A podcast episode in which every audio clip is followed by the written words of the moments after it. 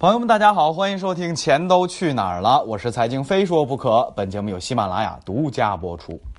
本专辑我们一直在追寻一个话题，那就是钱都去哪儿了。如果我们细分去追究每个行业的变化的话，恐怕就是产业链的问题了。产业链的话题只和相关的人比较有兴趣。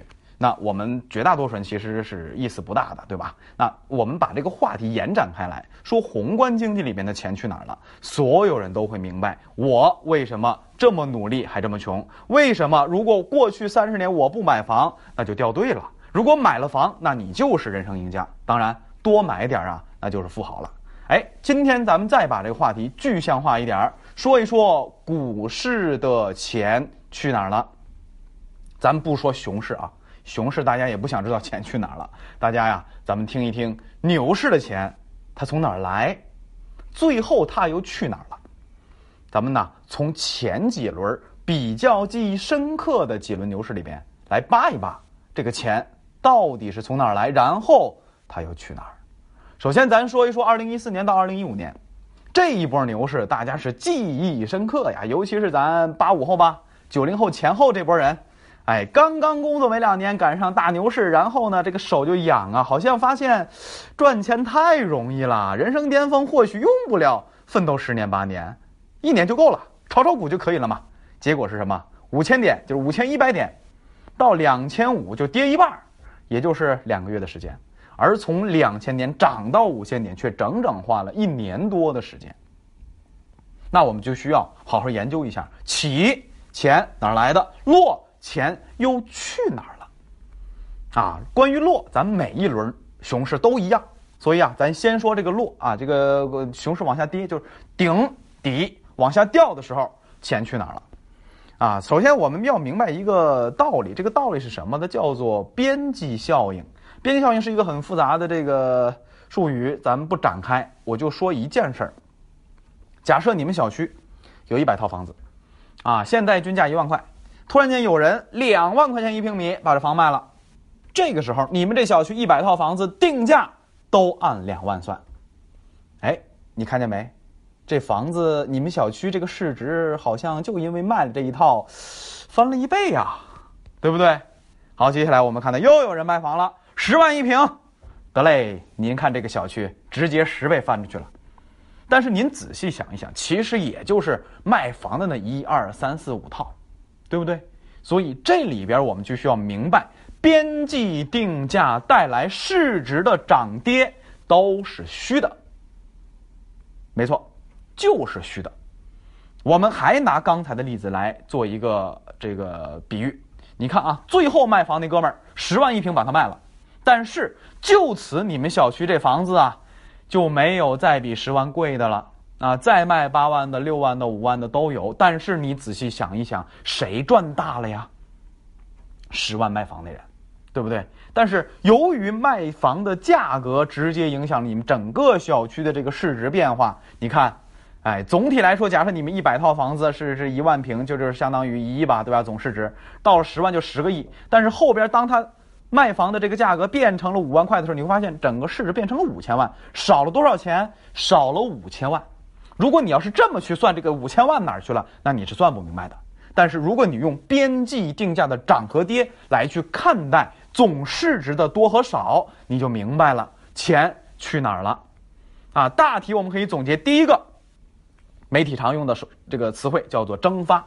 哎，边际定价你理解一下，是不是就蒸发了？股票也不一样嘛，一亿股、两亿股、一百亿股，也不就是当下这一秒成交的价格定了这家公司此时的价嘛？就边际定了这个价嘛，对吧？咱们由于是涨停限制啊，最多一天涨百分之十。如果我们没有涨停限制，就是有人脑残，我就花我所有财物，比如说咱这个呃思聪同学啊，我就把我全部身家把了一家垃圾股，哎，这按照一百倍的价格一家一天拉上去，那他他他这个价格就是这么高，市值就是这么高，这家公司就是这么高市值。第二天，哎，思聪同学感觉哎不对，脑残了，我得冒卖了。卖了呢，你卖低了还不行，你还得这个按照市场所有投资认可的价格你卖才能抛得出去，对吧？好，第二天他又把非常非常低的价格啊，就又又又抛出来了。此时就这么一天，这股价啊，你看来回折腾了一把，谁亏了呀？当然是高价买的人，低价卖的人。所以我们再回过头来啊，比比喻结束之后，再回头说股市。牛市顶，咱们二零一五年我记得最高应该是六七十万亿啊，百十万亿吧，总市值到两千八百点，我们的市值变成了三五十万亿，哎，几十万亿的钱去哪儿了？边际定价一部分蒸发了，另一部分，顶部的人把高位的筹码卖给了傻子，然后顶部的人拿着钱呢，潇洒去了。所以每次牛顶或者说股市的高位，它的钱。去处就这两个方向，哎，这是这个从上到下。那接下来我们再好好研究一下，也是今天本期节目的重点：从下到上这个钱是怎么来的呀？好，我们必须要分类来说，因为每一轮牛市它的要素，或者说它的这个现状啊，影响它的一些政策啊、现状的等等变变得太多了，所以啊，咱分类来说啊，先说一四到一五，这个是大家距离最近的，它为什么会被大家称之为杠杆牛？因为什么？杠杆太多了。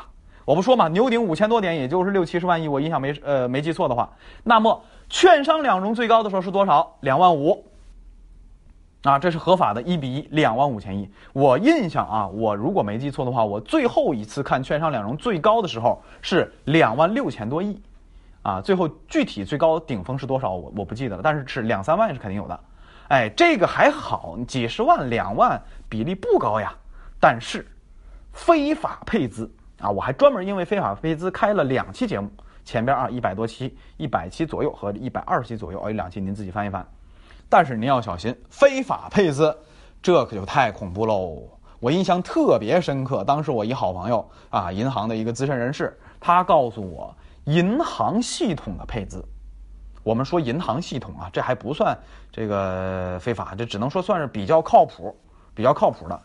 就至少是券商的两到四倍，这么一掐手一算多少？四万、五万、八万有了吧？哎，这具体咱不说啊，就这五万、八万肯定有了。好，这是银行系统和券商系统，随便一算十万亿，百分之三四十资金啊在杠杆上，这是能算的。不能算的呢？非法配资，比如说啊，什么叫非法配资？老张、老王还有我，我们哥仨搞一配资公司。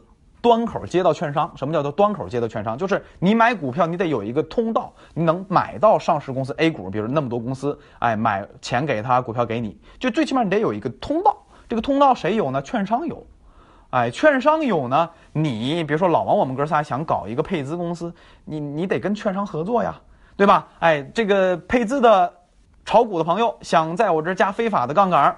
你来我这个软件哎，开个户，然后呢，我这边其实对接的全是券商的系统，但是，我给的杠杆券商是管不了的，监管也管不了，证监会也管不了，都管不了。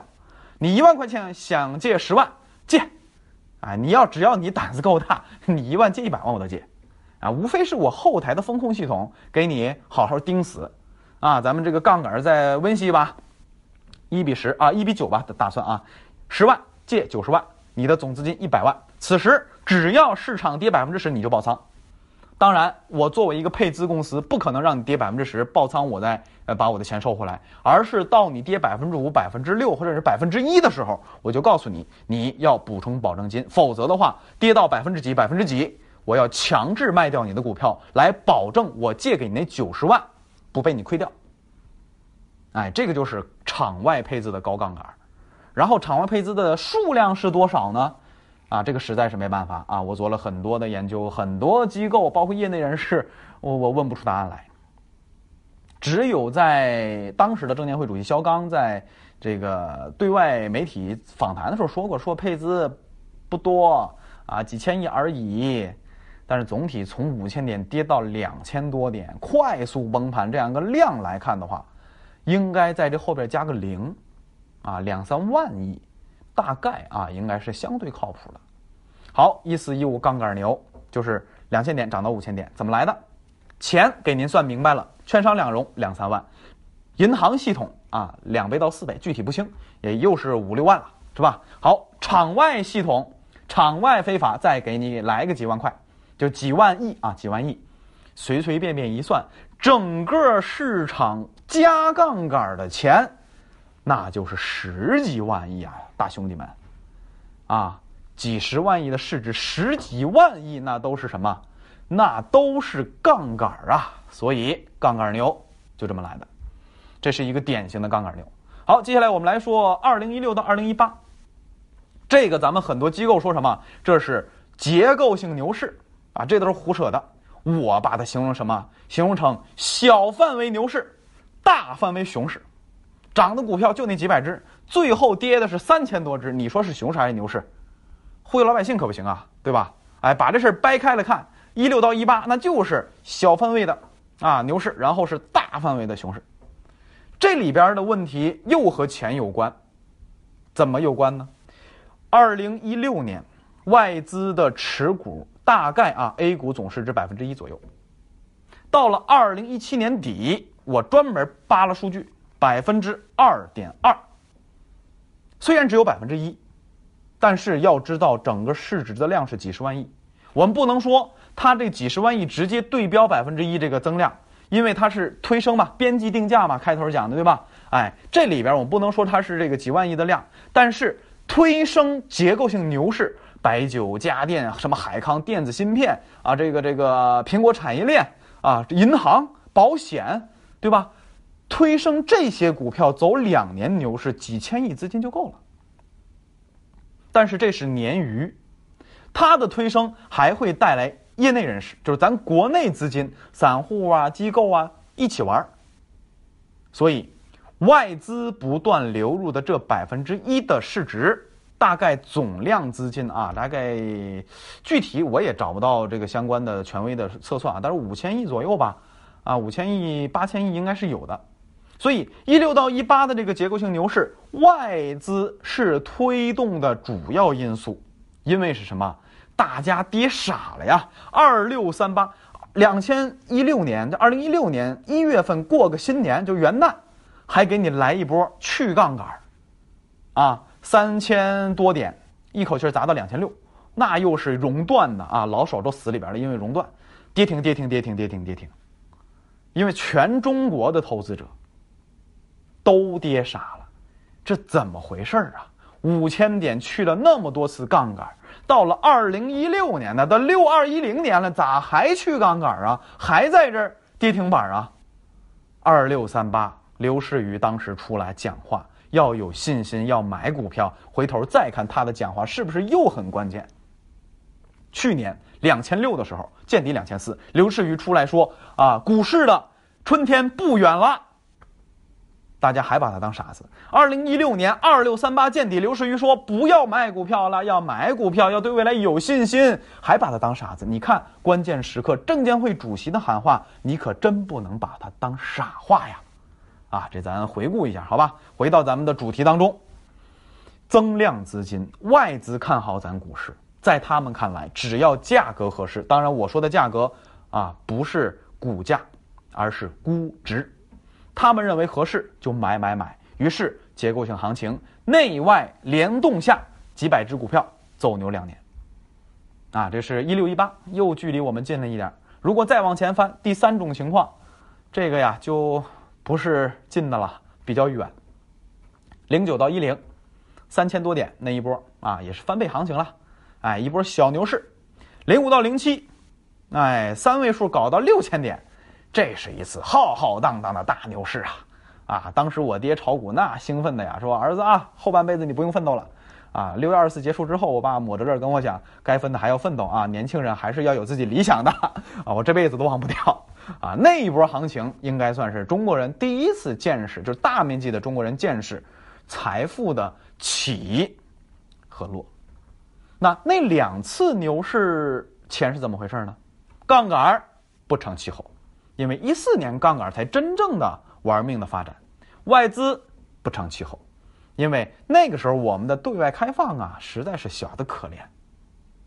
但是历史上最大的一波幅度的牛市，为什么也会在零五零七年产生呢？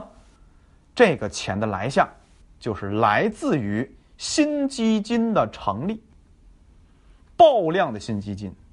啊，这个说新基金的成立描述起来，大家似乎不太懂，啊，不太有感觉。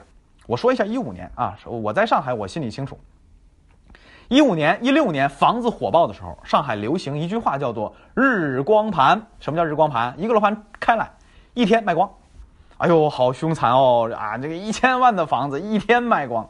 后来还有豪宅，我记得有一个三千多万的，啊，这个在在这个市中极其核心地方啊，一一个楼盘出来，那那还是日光啊，大家都就就惊呆了，中国人太有钱了。后来日光盘都不行了，时光盘一个小时。一个楼盘出来一个小时就没了，哎，这是在房市火爆的时候，牛这个股票房子一样啊。零五零七年，当时成立的基金，因为有配额嘛，对吧？这个配额里边，比如说这个一个基金就五个亿、十个亿、两百亿、一千亿，那一天就没，啊，只要你敢开基金，我就敢把它买光，哎，这就是当时的增量钱。如果找直接原因，就是来自于这个新成立基金爆量的成立基金。呃，私募啊，啊，非法私募都算上啊，公募啊，等等等等，老百姓疯了一样去买，这个就是当时牛市的弹药，最直接的。如果我们把这个话题要稍微再延展开来，仔细去扒开这件事的核心本质是什么？这个本质就是储蓄搬家。这四个字，我希望大家能够认真的去思考一下，储蓄搬家，尤其是在中国这种特殊的国情下。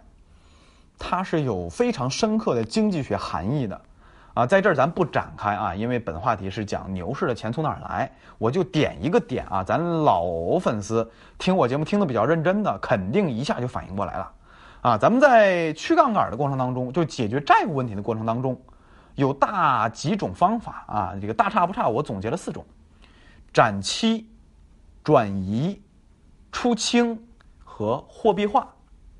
咱就说转移，这个转移无非就是几个经济部门来转嘛，政府、企业、居民这三个部门来倒腾。